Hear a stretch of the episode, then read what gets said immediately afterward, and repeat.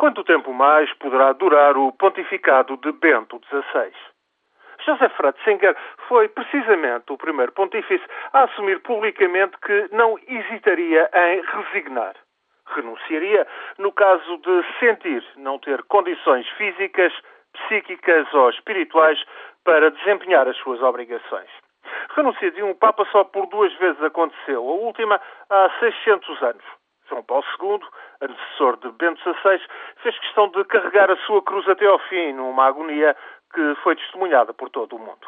Mas o Papa alemão, que hoje faz 85 anos, é bem diferente na sua abordagem, bem menos emotivo que o Papa polaco. Os ventos, porém, não lhe foram favoráveis. Desde a eleição em 2005, tem tentado impor a sua ortodoxia, mas foi atingido em cheio pelos pecados mortais da Igreja. Não conseguiu dar uma resposta pública convincente, nem impor punições exemplares aos clérigos responsáveis por milhares de crimes de pedofilia que justamente abomina.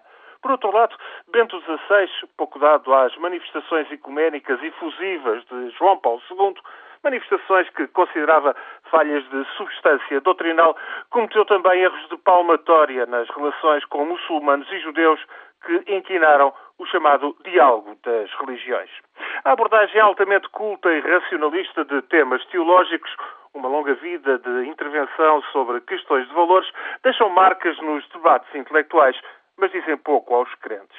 Na Europa e na América do Norte, a influência da Igreja é cada vez menor e a Ásia não é o continente de eleição do catolicismo. Pela América Latina, o catolicismo continua a ceder terreno às correntes do cristianismo evangélico, uma tendência perturbante para o Vaticano. Em África, o outro continente, onde a Igreja de Bento XVI ainda cresce, certas atitudes conservadoras do clero agradam ao Vaticano, mas vão a par de práticas muito heterodoxas.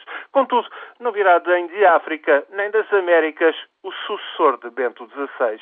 Será quase por certo italiano, pois a tal conduzem os equilíbrios atuais no Colégio Cardinalício.